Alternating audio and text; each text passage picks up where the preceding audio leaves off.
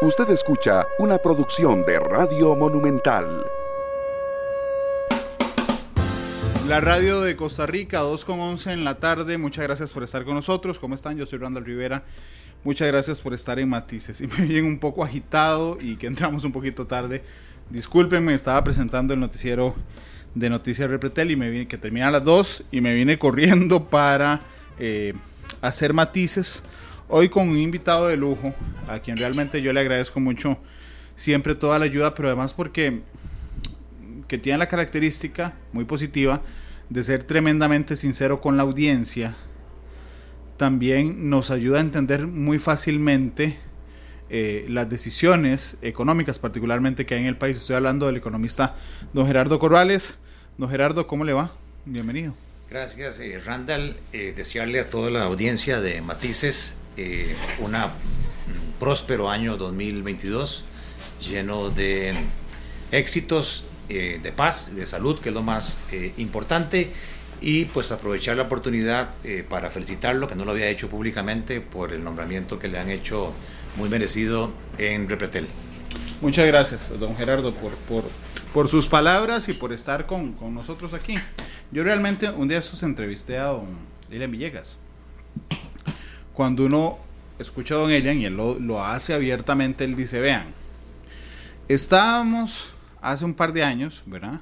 En el barranco, pero íbamos de picada todavía. O sea, no solo estábamos en el barranco, sino que nos íbamos a ir de cabeza en el barranco.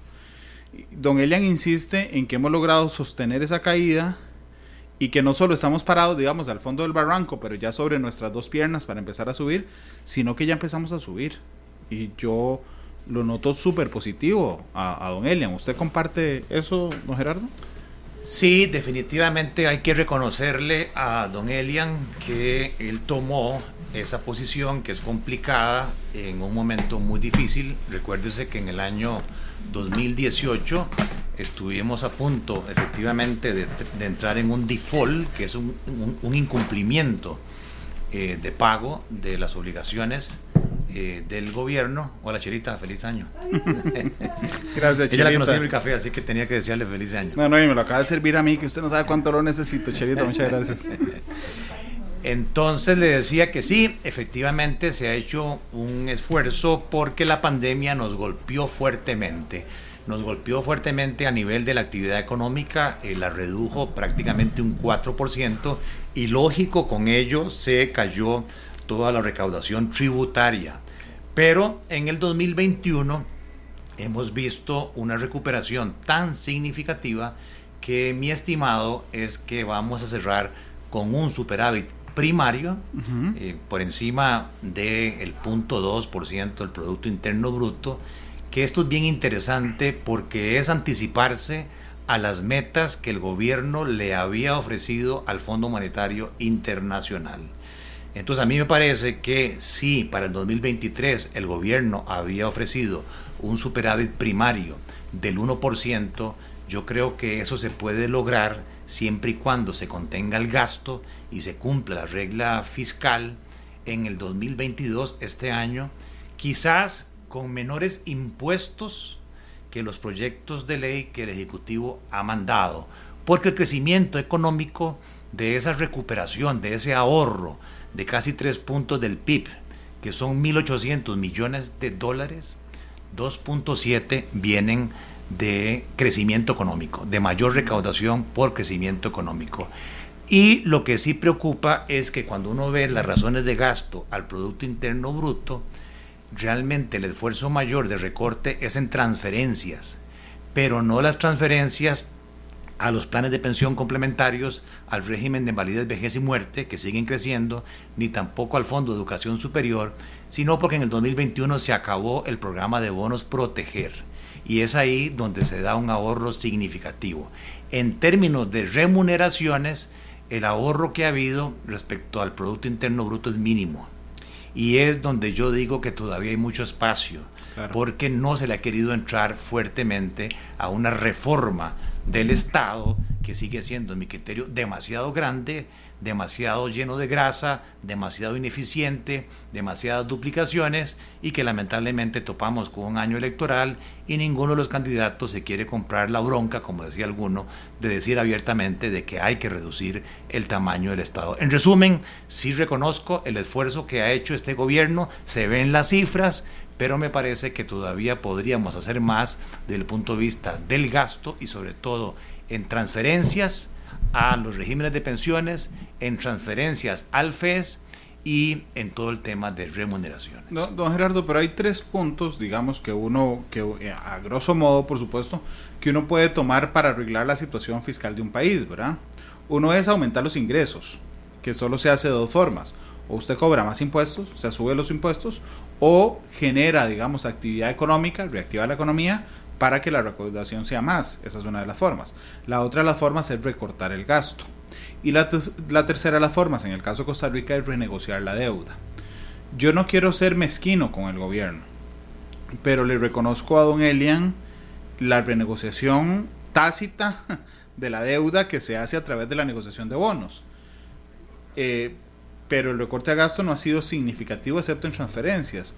Y yo creo que más bien ha topado con suerte de que la economía se ha reactivado muy, muy rápidamente, pero no necesariamente, por lo menos en mi visión, gracias a las actuaciones de ellos. Sí, eh, dicen que desde don Daniel Oduber que el mejor ministro de Hacienda es una buena cosecha cafetalera. Bueno, nuestra estructura productiva cambió y ahora yo diría que un buen ministro de Hacienda es aquel que tiene la fortuna de un buen escenario global que permita que las zonas francas...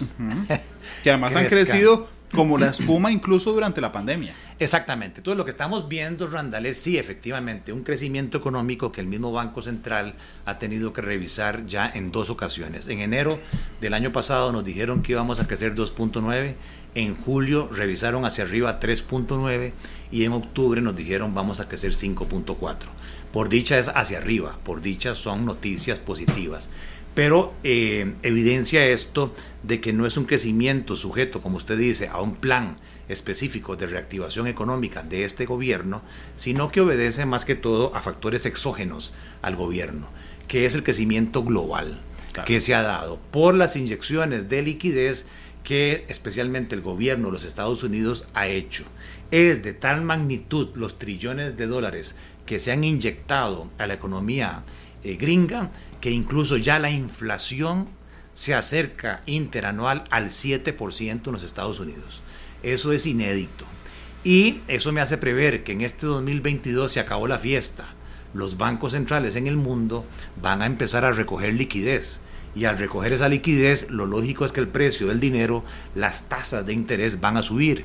Y para evitar que haya una fuga de capitales de los países emergentes a lo que se llama técnicamente el flight to quality, o sea, buscando seguridad, menos riesgo en el gobierno de los Estados Unidos, en los bonos del Tesoro, los gobiernos nuestros también van a tener que subir tasas de interés en el 2022.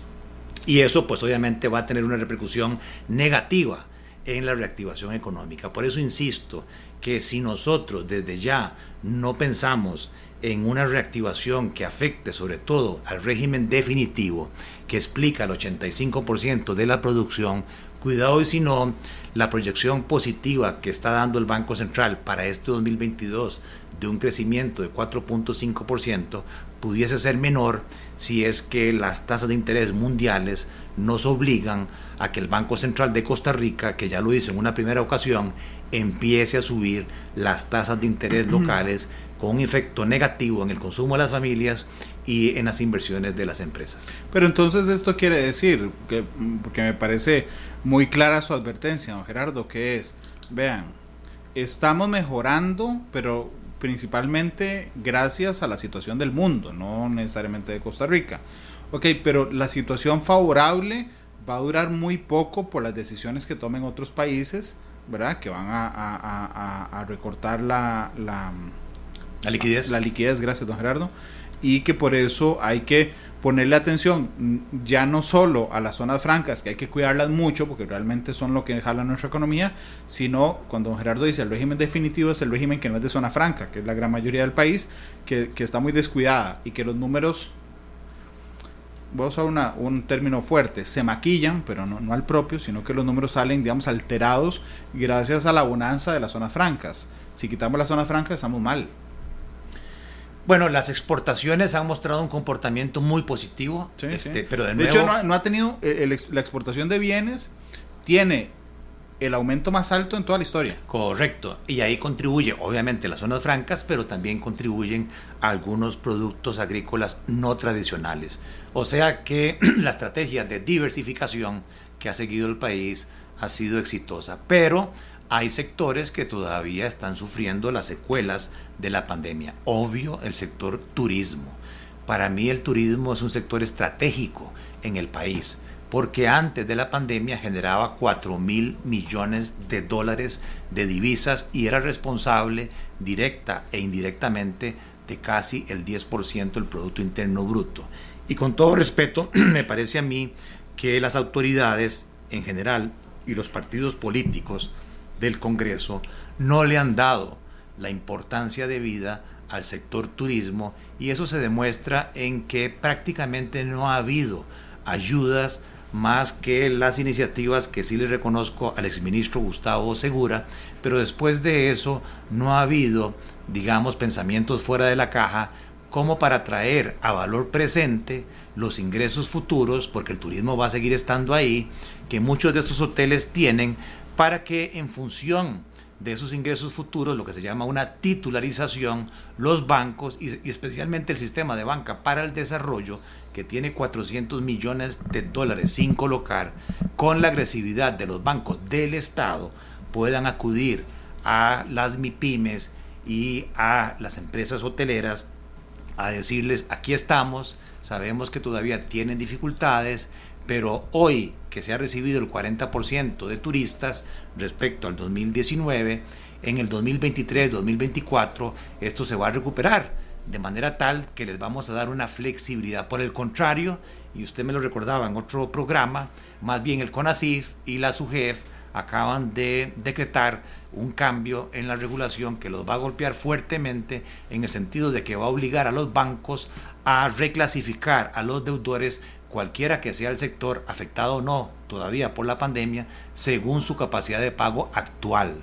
Y todos sabemos que hay muchas empresas comerciales de transporte, de turismo, que todavía no están en sus niveles de ventas normales y esa gente se les va a tener que reclasificar y por el contrario, en vez de tirarles un salvavidas, me parece a mí lamentablemente que a muchos les van a tirar tierra y los, los, van a enterrar lamentablemente porque la pandemia no ha terminado.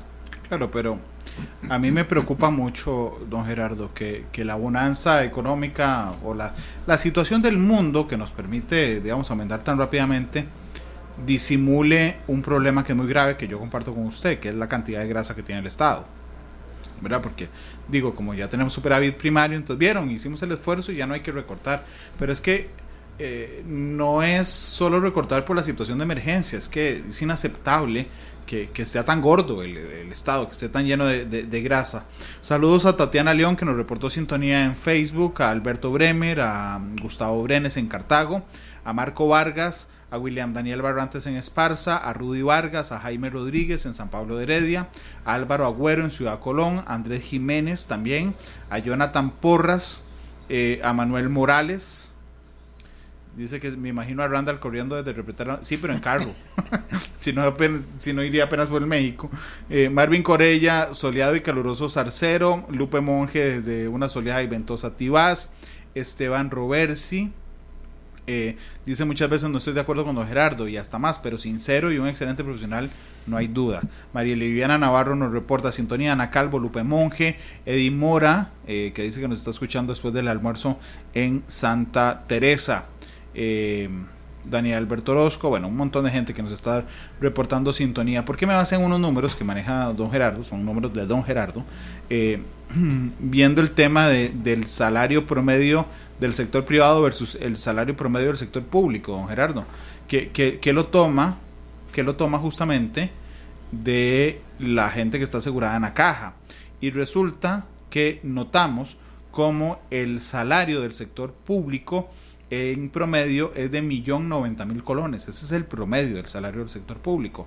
Y el eh, promedio del privado es de 523 mil colones, la mitad prácticamente. Por supuesto que esto nos abre la eterna discusión de si es que el sector privado paga muy mal, ¿verdad? Lo cierto es que yo creo que la verdad debe estar en, algún lado a la mitad. Sí. ¿Verdad? Que el salario en el sector privado debería ser más alto, pero el del sector público debería ser más bajo. Sí, obviamente, pues este tema siempre genera eh, mucha polémica, incluso a propósito del oyente que decía que no siempre coincide conmigo, alguna gente ha tratado de eh, calificarme como que yo soy el verdugo del sector público.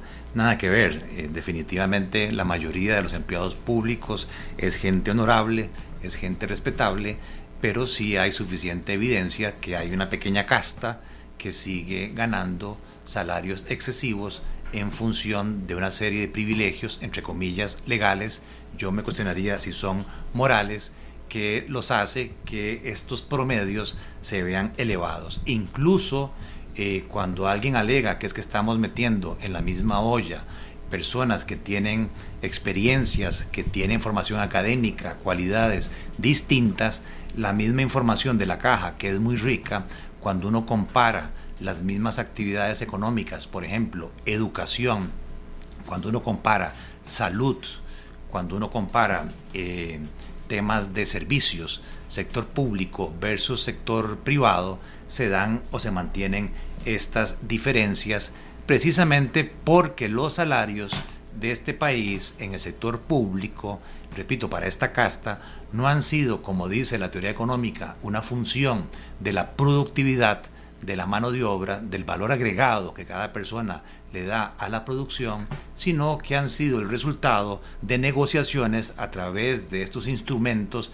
llamados convenciones colectivas, que si bien es cierto, la constitución política de nuestro país lo permite, me parece a mí que se ha usado en una serie de eh, privilegios que hacen que en consecuencia ya los pluses salariales son más importantes alrededor de 2.700 millones de dólares al año en comparación a los salarios base que son 2.500 millones de dólares. La solución para algunos eh, mm, definitiva, para otros parcial, es el proyecto de ley de empleo público, al cual todos estamos a la expectativa de lo que vaya a decir la sala constitucional y después de eso, si efectivamente en segundo, en segundo debate el Congreso lo apruebe. Porque hay otro elemento, Randall, que usted no lo mencionó y que es importante que la audiencia lo tenga claro, y es que la disposición de recursos externos de agencias multilaterales a larguísimo plazo y blandos a consecuencia de la pandemia que tuvimos en el 2020 y 2021, mi lectura es que en el 2022 no va a haber tanta plata barata disponible.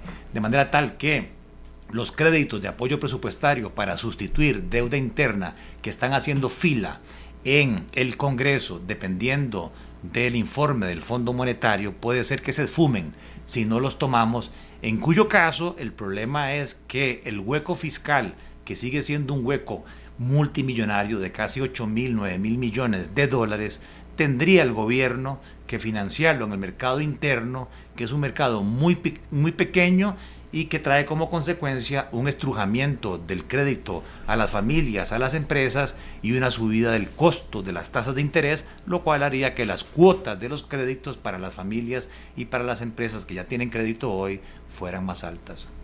Don Gerardo, ayúdeme si usted tiene algún dato de esto, porque es que Andrés Jiménez dice, es que Randall, para hacer una mejor comparación de salarios que la que usted hizo, con datos de don Gerardo, entre el sector público y privado se debe separar entre profesionales, profesionales y no profesionales, ya que la mayoría del sector público es profesional, mientras que en el privado la mayoría no lo es.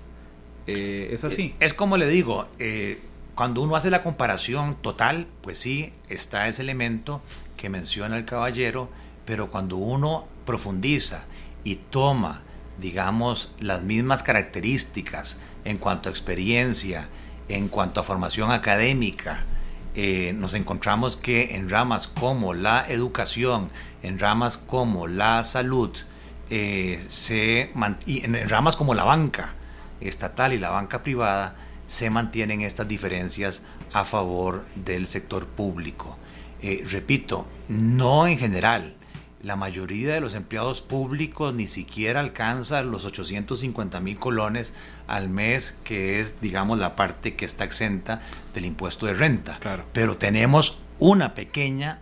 Este, que nos infla esos números. Claro, eh, casta que llamo yo privilegiada, que ganan al mes millones de colones, 5 millones, 7 millones, 10 millones, y es ofensivo cuando uno escucha a alguno de estos beneficiarios decir que me considero clase media. Sí, sí, realmente es impresionante. Eh, ¿qué, ¿Qué es lo que está pasando con el tema de la inflación? Con la inflación tenemos varios elementos, bien, bien interesante. Eh, para los que estudiamos economía, todo este tema es fascinante. Podríamos seguir hablando aquí bastante de este tema. Se, se enseña en los principios de economía. Eh, cualquier mercado, eh, ya sea que se trancen ahí divisas, dólares, euros o mercancías, servicios, bananos, papas, mangos, servicios de reparación, salas de belleza, etcétera, los precios son una función de la oferta y de la demanda. Entonces, eh, lo que estamos viendo en el mundo es un fenómeno que está afectado por los dos lados. Por el lado de la demanda, tenemos un crecimiento acelerado después del impacto negativo de la pandemia en el mundo. Los bancos centrales llenaron de liquidez a las familias, especialmente a las familias americanas. Eh, se llenaron de plata, el gobierno les dio dinero eh, y como no podían gastarla normalmente saliendo a cenar, almorzar por el miedo al contagio o viajando para turismo, resulta que la demanda mundial ha migrado de una demanda de servicios a una demanda de bienes, en donde también incide el teletrabajo. Como ahora la gente está gastando más tiempo en el hogar, resulta que la demanda de artículos electrónicos como televisores, como videojuegos, como equipo de gimnasio, etcétera, ha subido significativamente y todos esos productos en su mayoría vienen del Asia, especialmente de la China. Y ahí tenemos un efecto de oferta.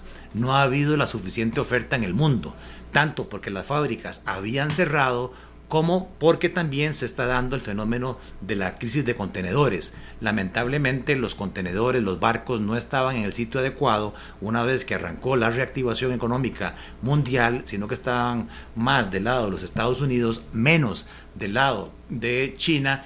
Y hubo también bloqueo del canal de Suez y hubo también problemas climatológicos, tifones en la China. Y hay otro fenómeno interesante que no se ha dicho mucho y es que los trabajadores de los muelles, de los puertos y los choferes que manejaban eh, los camiones que llevaban los contenedores de los puertos a los almacenes de las compañías, esa gente se ha reconvertido y no quiere regresar, está haciendo teletrabajo y no quiere regresar a esos trabajos eh, duros, de esos trabajos físicos, y entonces, aunque sea contradictorio, ha habido falta de mano de obra. Y esto se suma con el elemento de que si en China, si en los Estados Unidos sale un trabajador afectado por la nueva variante Delta o la variante esta Omicron, de inmediato eh, cierran el muelle y eso ha causado entonces problemas de desabastecimiento o un incremento pero súper significativo en el costo de transporte de los contenedores. Estamos hablando de cifras que pasaron de 1.500 dólares el transportar un contenedor a más de 10.000 dólares. Me decía un amigo importador que en muchos de los casos lo que viene dentro del contenedor vale menos que el costo del transporte. Claro. Entonces, todos estos elementos juntos ha hecho de que los precios en el mundo hayan crecido significativamente. Estamos hablando que en los Estados Unidos el índice de precios al consumidor subió un 7%. Y claro, nosotros, siendo una economía abierta, importamos mucho. Y eso hace que hemos estado sufriendo desabastecimiento de algunos productos, por ejemplo, vehículos. Si usted va a comprar un vehículo hoy, le dicen se lo doy en septiembre, cuando llegue. Este, o que estamos viendo ya incrementos significativos en el precio de las materias primas, sobre todo los productores agrícolas, fertilizantes. O, interesantemente, otro fenómeno, el mundo ha cambiado tanto, Randall, hay otro fenómeno, las cajas de cartón. No solamente por este problema de los contenedores, sino porque todo lo que es el comercio electrónico en la nube ha crecido exponencialmente. Los consumidores ahora no se movilizan. Los moles están perdiendo importancia las tiendas que se llama brick and mortar, las tiendas de ladrillo y cemento, son cada vez menos relevantes, porque las nuevas generaciones compran en la nube y las cosas se las llevan a su casa. Y eso ha hecho que el repunte de Amazon o el repunte de Wish o el repunte de eh, otras compañías, plataformas virtuales, haya aumentado la demanda de cajas de cartón, que es donde se empacan los productos que vienen por esas plataformas. Y eso ha disparado el precio de las cajas de cartón que aquí se utilizan para exportar piña, para exportar banano, para exportar tubérculos y lamentablemente los márgenes de los exportadores nuestros se han visto reducidos porque el precio final eh, a los clientes no ha subido en la misma proporción. Claro, porque la inflación cerró en 2021 en, en 3.5, ¿verdad? La proyección de este año es de 2.3 proyección que seguramente será revisada, pero que supongo que depende de que se mantengan estos atrasos también, don Gerardo, en los contenedores. Sí, porque eh, todos los economistas en su mayoría eh, coinciden en que esta crisis de logística, en que esta crisis de contenedores es transitoria y se esperaría que ah, para el tercer trimestre de este año esa presión por contracción de la oferta y subida de precios de materias primas y contenedores se estabilice y que en consecuencia tengamos crecimiento de los precios menores. Para nuestra fortuna, la inflación en Costa Rica estaba sumamente controlada. El Banco Central nuestro ha sido muy exitoso, hay que destacar el rol del Banco Central en ese sentido, y la inflación la teníamos por debajo de las metas de inflación, que era un piso del 2% anual y un techo del 4%. O sea que todavía a una inflación en el 2021 del 3,5% estamos dentro del rango de política de precios del Banco Central. Lo que pasa es que nos habíamos acostumbrado a una inflación que aunque en, el papel, en la proyección decía eh, dos más, eh, sí, no, 3 más menos 1, que era la, la, la, proyección, pues realmente hace días no vemos, o hace años no vemos una, una que llegara a 3.5. El otro tema es el tipo de cambio, del que todo el mundo habla, ¿verdad? Que, que, que, está bastante alto. Yo no entiendo, y aquí quisiera que me lo explique, si tiene que ver con un tema de estacionalidad, es decir, si siempre sube en esta fecha, este, o si hay algún otro factor que nos está impulsando el colón hacia abajo.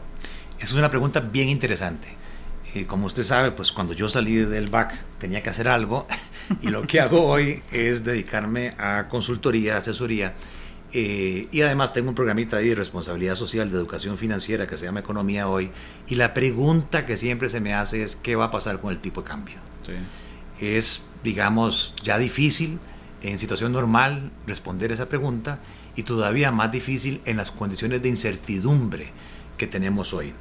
Pero cuando uno ve las cifras, realmente se da cuenta que hay dos fenómenos el mercado cambiario costarricense, eh, digamos, tiene características particulares.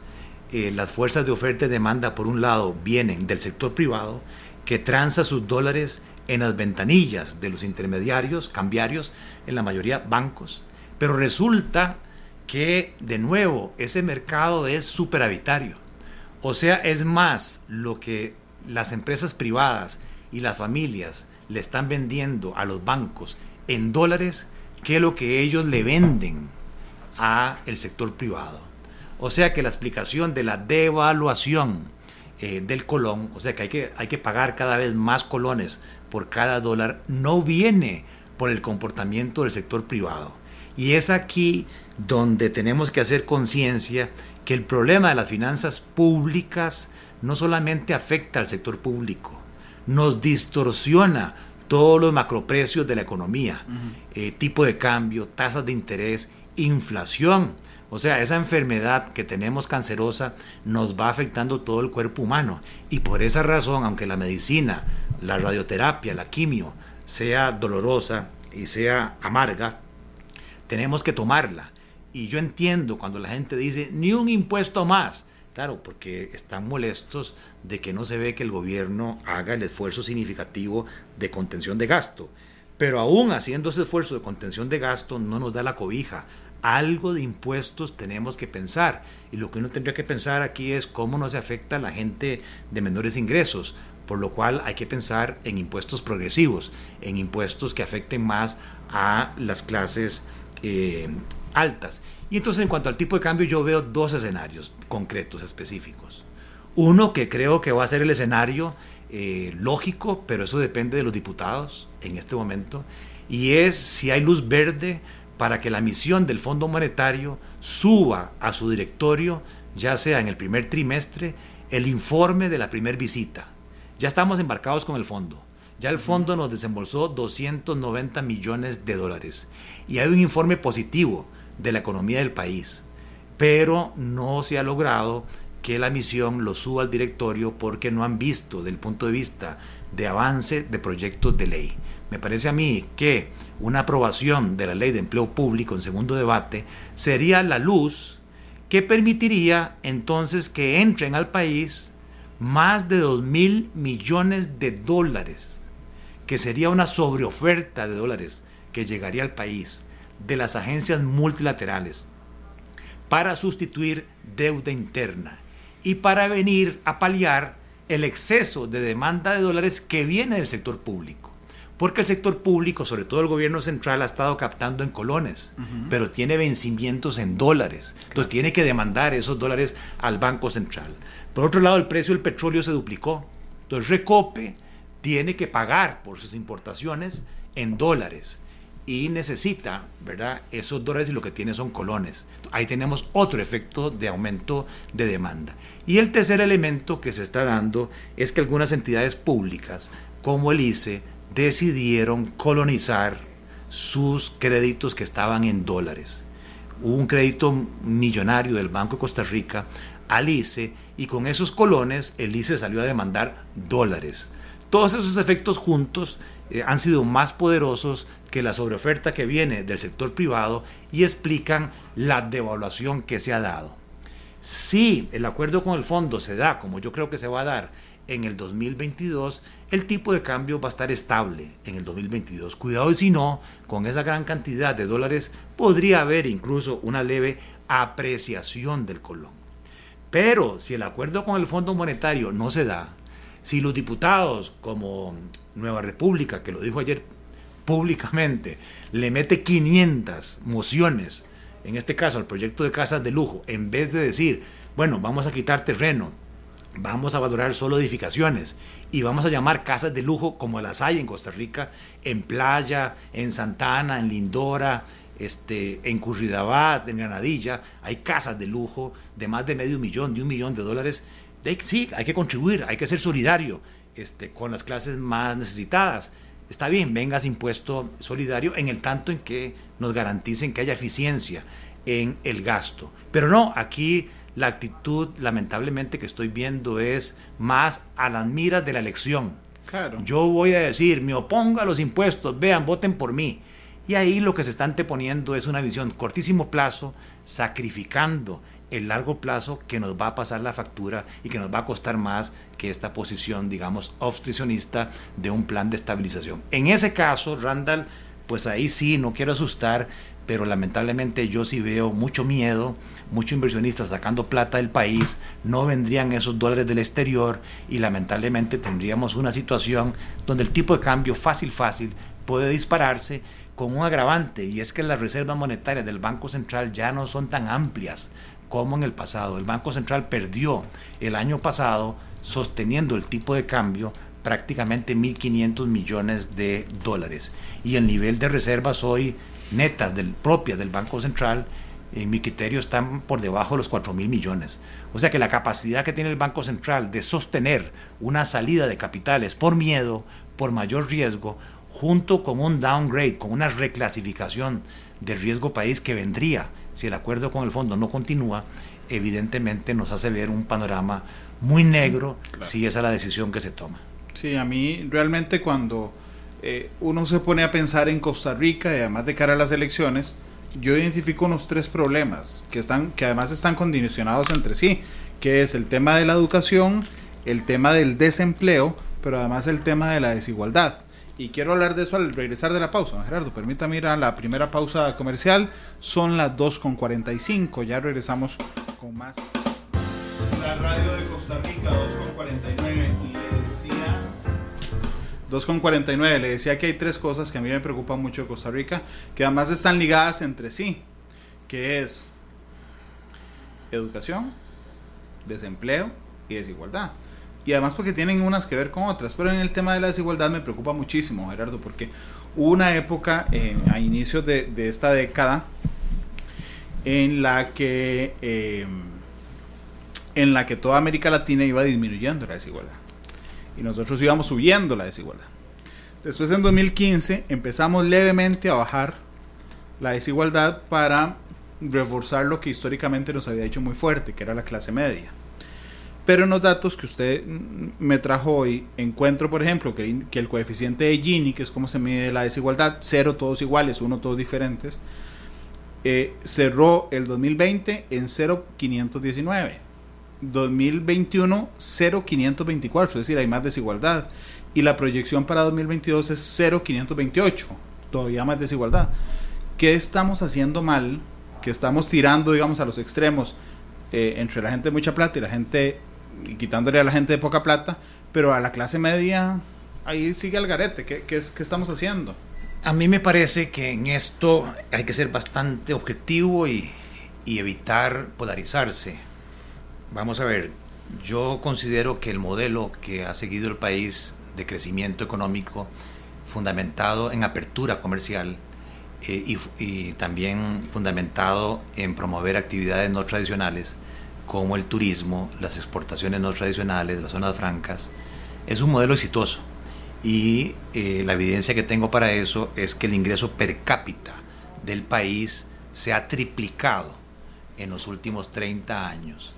Pero lamentablemente, como usted dice, el problema que estamos teniendo es que la desigualdad se ha venido eh, ampliando a tal nivel, Randall, que de acuerdo con los números de la OCDE, Costa Rica lidera dentro de todos los países de la OCDE el mayor grado de desigualdad. Sí. Y no, ¿Es el país más desigual de la OCDE? Claro, no es que estemos comparando contra Finlandia, Noruega, Suiza, eh, Suecia, que obviamente pues son países desarrollados, sino la comparación que a mí me sorprendió muchísimo es contra Chile, contra México, contra Colombia, contra Brasil. Y es precisamente el meollo del asunto. Mm, usted no me lo ha dicho, no, no, no conozco sus antecedentes, pero como la mayoría de los costarricenses, nosotros somos producto de una visión que tuvieron estadistas con independencia del color político, llámese Pepe Figueres, Calderón Guardia, Manuel Mora, Benjamín Núñez, eh, Monseñor Sanabria, precisamente de introducir dentro de la constitución política el capítulo de las garantías sociales, el trabajo digno, este, la posibilidad de tener un empleo, que nos hizo a todos, ¿verdad?, ser parte de esa gran clase media que para mí es la gran diferencia de los conflictos civiles, sociales, que lamentablemente tuvieron los hermanos países centroamericanos. Aquí no se dio tanta polarización de 10 o 12 familias que acumulaban la mayoría de la riqueza. Pero cuando uno ve las cifras recientes que yo le proporcioné y que vamos a subir a la página de economía hoy, nos damos cuenta que en el país hay hoy 1.400.000 personas en condiciones de pobreza y que hay hoy casi 400 mil personas en pobreza extrema. Esto quiere decir que reciben un ingreso, el primer decil de ingresos más bajos, 30 mil colones al mes por persona, cuando la canasta básica vale 60 eh, mil colones. Cuando el decil de ingresos más altos recibe por persona 1.400.000 colones. Y si nos vamos por quintiles, resulta que el quintil de ingresos más altos recibe más del 50% de los 60 mil millones de dólares que se producen al año y el quintil de ingresos más bajos apenas recibe un 4%. Yo con esto no quiero polarizar como hacen muchos políticos de decir hay que acabar con el modelo, con el sistema, eh, porque los ricos son cada vez más ricos, los pobres son cada vez más pobres. No, no, no. Lo que uno quisiera es oportunidades. Y como usted dice, las oportunidades en este país las hay pero usted necesita un nivel de inglés básico y además necesita manejar herramientas tecnológicas. Y lamentablemente, lo que hemos estado perdiendo es la educación pública. Y es contradictorio porque somos ahí sí el primer país de la OCDE que dedica el mayor porcentaje del PIB a educación, pero somos el último en calidad de la educación pública, en estudios sociales, en español, en matemática, ni qué decir, en inglés. Ese es el meollo del asunto. Y eso hace que cuando una de estas personas ¿verdad? sale a buscar empleo, lo primero que le dicen es, ¿usted sabe inglés? ¿O usted sabe manejar este Excel? ¿O sabe manejar PowerPoint? ¿O puede navegar eh, en estas plataformas? Y si la persona dice que no, de lamentablemente no hay oportunidad. Y la pandemia eh, lamentablemente vino a ampliar. Yo estoy muy preocupado, Randall, porque sí, el 53% de los estudiantes de secundaria públicos no está terminando ni siquiera la secundaria. Y uno se pregunta, ¿qué va a hacer de estas generaciones hacia adelante? Gerardo, pero dijo, ¿qué esperaba si, si... Yo, yo realmente la semana tras anterior que entrevisté a la viceministra de Educación, estaba desolado, se lo, se lo, porque ni siquiera, ni siquiera yo le planteaba a ella, no sé si puedo ver la entrevista, pero yo le planteaba a ella, ¿usted le puede asegurar al país que los chicos van a ir a repasar materia las clases y no podía? Y no pudo nunca porque ella sabe en su interior que hay un grupo de profesores que van que lo que van a hacer es ponerlos a jugar bingo y a ver películas. Y alguien anoche me escribió, es que usted no sabe que así se enseña. Sí, sí, pero no nos hagamos los tontos. O sea, así usted puede enseñar una vez que salga de los contenidos oficiales. Pero lo cierto es que van estos días a no hacer nada, ¿verdad? Y entonces, de, eh, el, el, peor ministerio en este momento es el MEP. La urgencia más grande del país es educación. Y ahí estamos mal. En el tema social, que también me preocupa mucho, don Gerardo, cuando uno ve los números de la OCDE, y esto es algo que, que a mí realmente me tiene pensando hace muchos meses, Costa Rica es el único país de la OCDE en el que usted ve una fuerte inversión social y no ve ningún cambio en el índice. O sea, es decir, tenemos la misma desigualdad antes y después de la inversión social. Alguien muy positivo podría decirme, hey, Randall, es que si no metemos esa plata, se nos va el, se nos va el techo, la desigualdad. Mm, yo no creo. Yo creo realmente que lo que tenemos es un aparato muy caro que se justifica a sí mismo. Es decir, que nosotros invertimos un montón de plata para sostener a Limas y a un montón de gente, pero para sostener sus planillas, no para sostener sus resultados. Y eso, y eso me, preocupa muchísimo. Se lo pongo en números. Nuestro gobierno central eh, dedica al año cerca de 19 mil millones de dólares en gasto total. Y de ese presupuesto nacional, el 44%, entre comillas, supuestamente tiene destino social. Pero contradictoriamente, la pobreza sube entonces, ahí está el meollo del asunto. Creo que el problema es que no ha habido rendición de cuentas, ni en eficiencia, ni en eficacia de los diferentes programas sociales.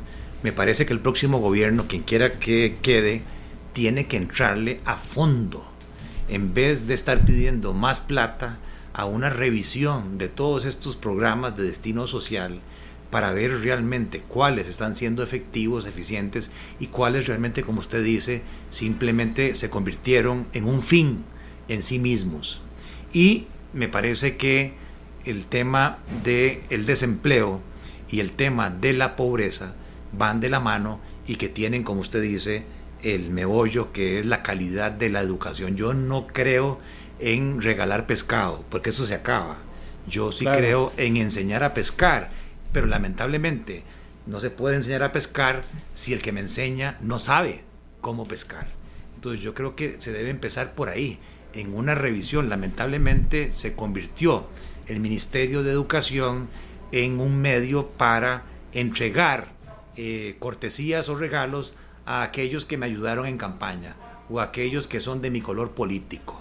Cuando en mis tiempos, y me imagino que en el suyo también, de educación pública, mis maestros de primaria, mis profesores de secundaria eran muy, muy superiores a los profesores de educación primaria y secundaria privados. Claro.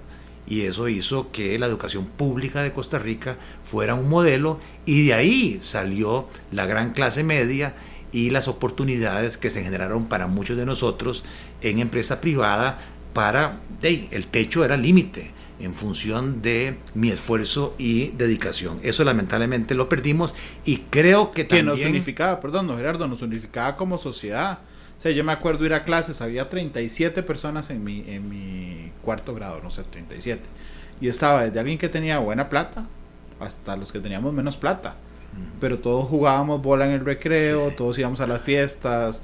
Eh, digamos, nos hacía más igualiticos de alguna manera. Sí, lamentablemente todo eso se ha perdido y creo que también se está dando ese deterioro en la calidad de la educación superior.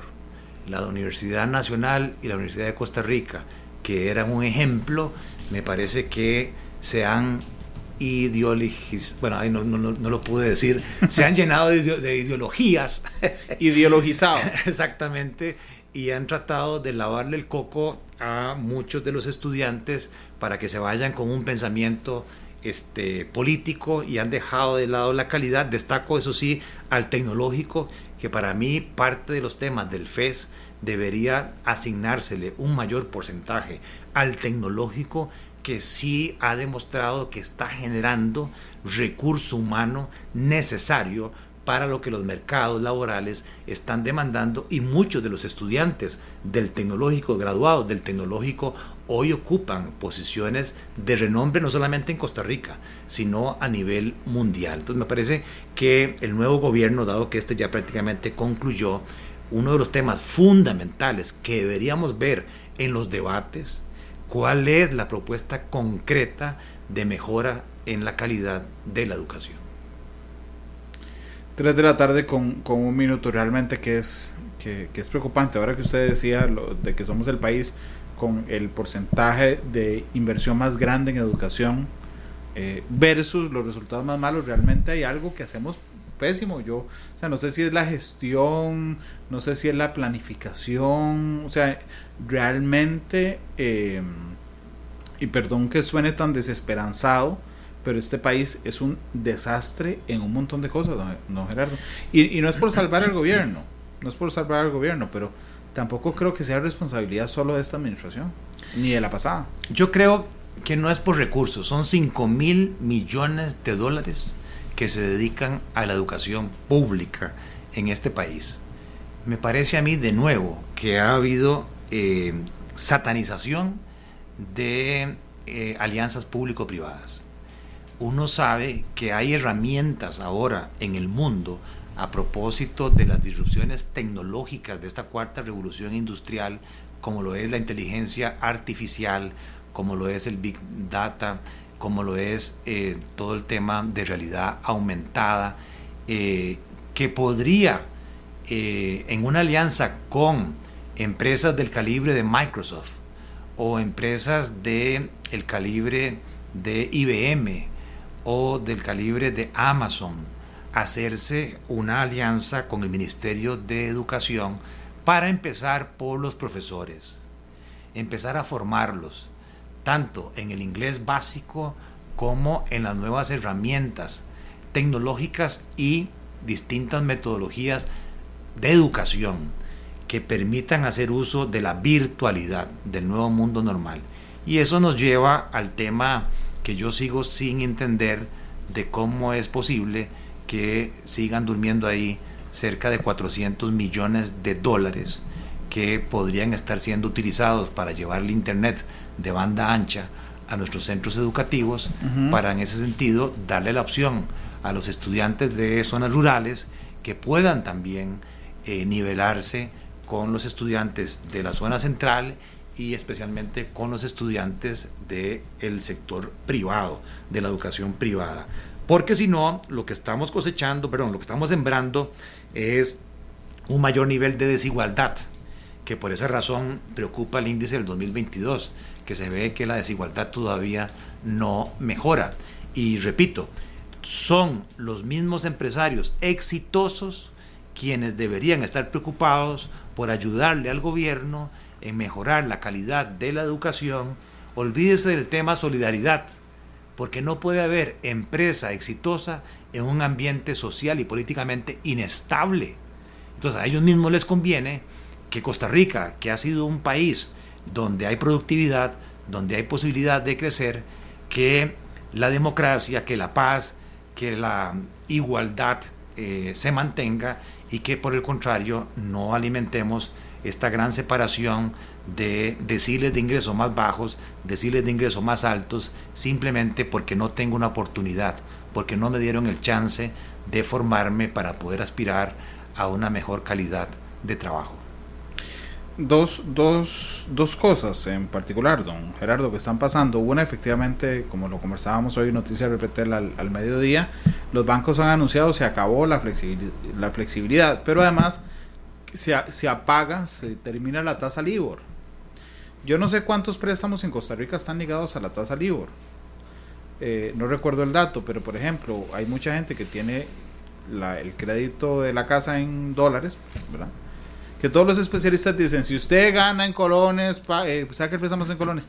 Sí, sí, yo les creo a todos, está bien. Lo que pasa es que había un momento en que usted llegaba al banco a pedir un préstamo en dólares y la mensualidad que pagaba era mucho más baja que en colones, entonces le hacía mucho más accesible tener ese, ese crédito. Pero entonces, digamos, no sé qué va a pasar ahora con el tema de las tasas, una vez que, que se acaba la tasa LIBOR eh, y, eh, y tenemos que aliarnos a otras tasas. Más o menos el dato es el siguiente, Randall, hay 500 mil familias en Costa Rica eh, que tienen deudas en dólares eh, sin ganar en dólares. Eso es aproximadamente más del 30% de todo el crédito al sector eh, privado en el país. Y ligado a la tasa LIBOR, más o menos es la mitad. O sea, estamos hablando de 6 mil millones de dólares.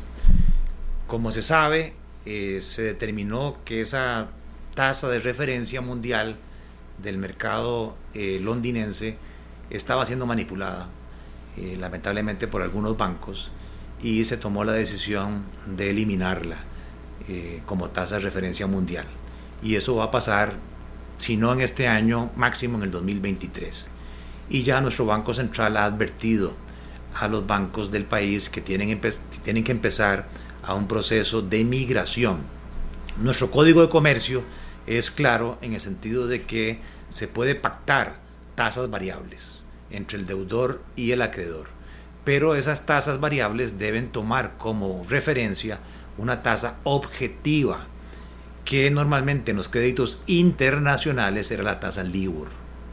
Ahora, eh, de lo que yo he podido investigar, la mayoría de los bancos en lo que son créditos con fondeo internacional van a migrar a una nueva tasa de referencia que se llama la tasa de financiación garantizada a un día o que en inglés se llama Secure Overnight Financing Rate, más conocida como la tasa SOFR. Entonces lo que va a suceder es que si, si yo tengo hoy el LIBOR a tres meses, que es punto 23, más 5 puntos, mi tasa de interés actual sería más o menos 5.23. Lo que va a suceder es que el banco, sin afectarle su tasa de interés, lo va a migrar y va a decir, mire, su tasa de referencia ya no va a ser punto 23, ya no va a ser la tasa LIBOR, ahora va a ser una tasa que se llama SORF, que esta tasa hoy diaria es punto 0.5. Entonces el cálculo que hay que hacer es cuánto tengo que sumarle a punto 0.5 Para llegar a debería ser 5.23. para llegar a 5.23. Entonces no va a tener un efecto real en mi crédito. no, no va a tener un efecto Tema más del banco. Sí, la cuota va a ser la misma, pero si hacia adelante, ahí ya va a depender de los mercados financieros internacionales si esta tasa de referencia es tan ampliamente aceptada como lo fue la LIBOR para que no sea tan volátil, porque si empieza a subir o a bajar, ahí sí, cada vez que me Claro. ajusten a mí la tasa de interés trimestral, bimensualmente, sí vendría yo, sí vería una modificación de la cuota. Y lo otro es que los créditos que tienen fondeo local, lo que he visto es que estarían migrando a una tasa de referencia que se llama la tasa TRI, que es una tasa en dólares local, calculada por las tasas que tienen los bancos en dólares de captación, ponderada por los saldos captados periódicamente y que calcula la Cámara de Bancos y que publica el Banco Central.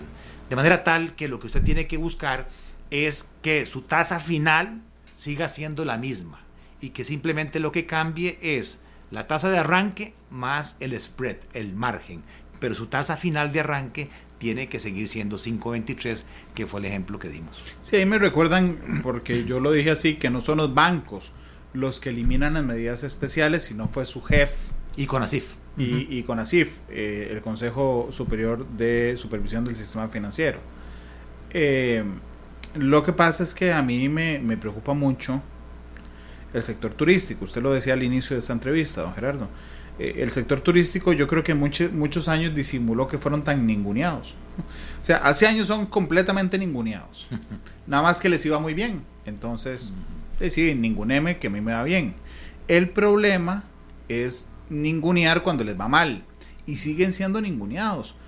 Eh, casi el 6%, si no me falla la memoria, del PIB es lo que genera entre el 6 y el 8, no, el 6 directo, 8 indirecto, es lo que genera el sector turístico en Costa Rica, pero además hay un derrame de, de, riqueza y de empleo importante, pero pareciera que eso solo le interesaba a Gustavo Segura al sector turístico, pero yo no, no noto, digamos, una urgencia gubernamental, ni siquiera con el tema del fondo de avales, para para meterle el hombro al sector turístico que podría ser el, la, el otro motor junto con las zonas francas de nuestra economía.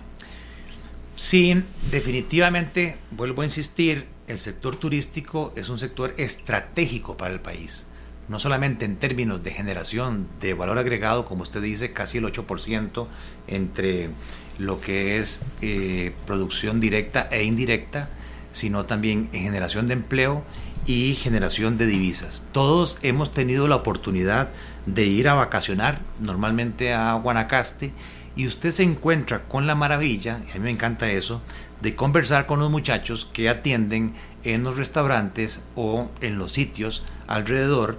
Incluso usted sale a la playa y se da cuenta que aparte de ese hotel, que puede ser una cadena internacional, alrededor de ese punto eh, se desarrolla artesanías, se desarrolla toda una gama de actividades de entretenimiento o incluso masajes, ¿verdad? Le ofrecen a usted masajes por 15 dólares. Imagínense estas señoras que están ahí todo el día recibiendo 15 dólares por un masaje y hacen muchísimo más ingresos de lo que sería un Guanacaste sin todo el desarrollo turístico.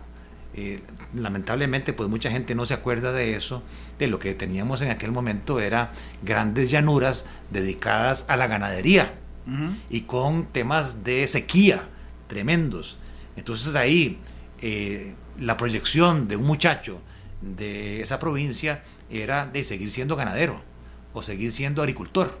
Hoy no, hoy usted va a los hoteles y se encuentra muchachos cuando uno les pregunta, ¿y cómo es que vos hablas inglés? o cómo es que estás masticando el italiano, o cómo estás masticando el alemán. Y uno le dice, fue que te metiste a un curso en el INA. No, hombre, yo he aprendido aquí, en el día a día, conversando con los turistas. Es impresionante. Entonces, me, mm, lamentablemente creo yo que nuestros políticos, nuestras autoridades, no han visto en este momento de vacas flacas la situación del sector turístico. Sí creo que lo que se viene con esa decisión regulatoria eh, esa rajatabla. Ahora en adelante usted me mide la capacidad de pago de ese hotel o de ese rentacar o de ese hotel de montaña. O de ese restaurante, eh, todo lo que tenga que ver con turismo, con la capacidad de pago actual. Y ahí el banquero, el analista de crédito le va a decir, mire, yo quisiera tener la mejor disposición de ayudarle, pero no es problema mío, es un problema de su jefe o es un problema con ASIF. Como efectivamente así es, uno tiene que apegarse a la normativa 1-05 y seguir by the book, que se llama, todo el lineamiento que está ahí. Yo mantengo la esperanza, como le decía, al mediodía, que si las cámaras empresariales, las oficinas de Defensoría del Consumidor, hacen un planteamiento concreto al CONASIF, a la SUGEF, que la recuperación hoy no es uniforme, lo lógico sería dejarle al intermediario que justifique, ¿verdad? Si hay sectores que siguen estando mal, ¿verdad? Debido a la pandemia y que por lo tanto se les puede hacer readecuaciones, mientras que hay otros sectores donde ya no es necesario a hacer readecuaciones porque su flujo de caja volvió a la normalidad. Y a, través de un muestreo aleatorio, la SUGEF puede validar si los bancos están actuando objetivamente, cosa que yo estuve ahí cuando se da esa flexibilidad, los banqueros respetan las reglas regulatorias. El problema es que se hizo a rajatabla todo el mundo por igual y eso lamentablemente podría ser el acabose para sectores que aún no se han recuperado. 3,14, 3,15 ya. ¿Qué le parece este, este mensaje que nos pone don Juan Manuel? Eh, dice, mientras los bancos públicos, que son los que se fondean a más bajo costo, continúen prefiriendo bonos de deuda, grandes corporaciones, y su jefe los exprima con las condiciones de garantías, la rueda no gira. Sí, lo he experimentado en carne propia. Yo ahora asesoro a varios deudores y estoy hablando de deudores de perfil altísimo, no de Costa Rica, a nivel centroamericano. Y usted no se imagina lo que es ir a renegociar un crédito con la banca estatal. O sea, eh, piden información, piden, piden, eh, exigen nuevas garantías, valoran distinto los bienes que en el pasado tomaron en garantía y nadie toma decisión. El tiempo pasa, el tiempo pasa y el deudor trata de sobrevivir, pero lamentablemente yo he tenido negociaciones que han tomado dos años de gente que tiene garantías y que tiene reputación. Ahora yo me pregunto, ¿de qué será de las MIPIMES en este país? Eh, la banca estatal, creo que quien quiera el partido que quede, hay que darle una revisión profunda al rol de la banca estatal. Con esto no quiero decir que los bancos del Estado no compitan de tú a tú, como han mostrado la capacidad de hacerlo con la banca privada, pero me parece a mí que el rol de banca para el desarrollo lo han dejado ajeno y lamentablemente quienes han sufrido las consecuencias son las compañías cuando en el año 1954 don Alberto Martén redactó la ley del sistema bancario que está vigente, en donde decía la garantía ilimitada del Estado se mantiene para precisamente ayudarle al sector primario, sector secundario, sobre todo pequeñas compañías o eh, familias que lo necesitan. Ese rol social me parece que se ha perdido y de uno no, le puede pedir al inversionista privado que, que juegue ese rol, pero si es un banco del Estado y que tiene garantía del Estado, de, le corresponde al líder del Estado, al Poder Ejecutivo, marcar la pauta y ahí pues creo que la banca estatal ha estado debiendo. Don Gerardo, pero ah, existe a veces la impresión, que, quiero saber qué piensa usted, de que la flexibilización no, perdón, no solo la flexibilización, sino el, el, circulante, la liquidez que tienen los bancos públicos aumentó gracias a algunas decisiones del Banco Central eh, durante época de pandemia. Eh, uno tiene la impresión de que esa, eh, ese mayor flujo, que en teoría era para prestar, terminó en bonos de gobierno eh, ¿es así o no es así? O sea, es así. Que le dimos plata a los bancos, le dimos, digo yo, el Estado le dio plata a los bancos públicos para, tome, aquí tiene más platica, vaya preste y terminaron comprando bonos. Bueno, no fue el Estado, sino que el Banco Central sacó una línea, ¿verdad?, de crédito este, grande de, no sé, como 1.500 millones de dólares en colones a una tasa fija y con eso los bancos lograron refinanciar eh, distintos créditos eh, a largo plazo y eso le liberó liquidez. Además de eso, las captaciones crecieron. O sea, en pandemia, en vez de eh, captar menos recursos, tanto la banca privada como la banca estatal logró captar más recursos. Entonces sí es cierto que hubo más liquidez.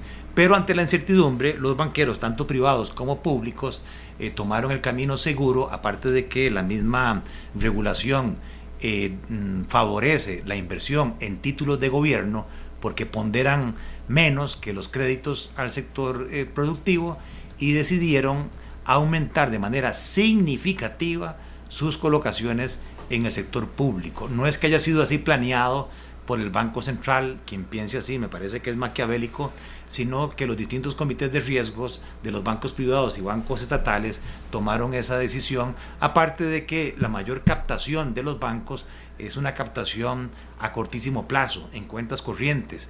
Y pues algo de temor tenían los banqueros que con esa plata a la vista eh, pudieran hacer intermediación a mediano y largo plazo. Pero es que eso sí, eso está bien que los que piensen digamos, de una manera más conspiranoica son maquiavélicos, ¿no, Gerardo? Pero es que yo recuerdo que las entrevistas que uno le hacía a las autoridades económicas, ellos daban por sentado que había una, una, una causa-efecto entre aumentar la liquidez y mejorar el acceso a crédito. Y la gran pregunta era, ¿cómo están tan seguros? Bueno, ya vimos que en la práctica no. A los comités de crédito dijeron, ah, suave, suave, gracias por la plata, pero la ponemos en lugar seguro y no vamos a cuidar, no vamos a prestarle a nadie porque nos arriesgamos. Y uno los entiende, pero entonces la medida se hace poco eficaz.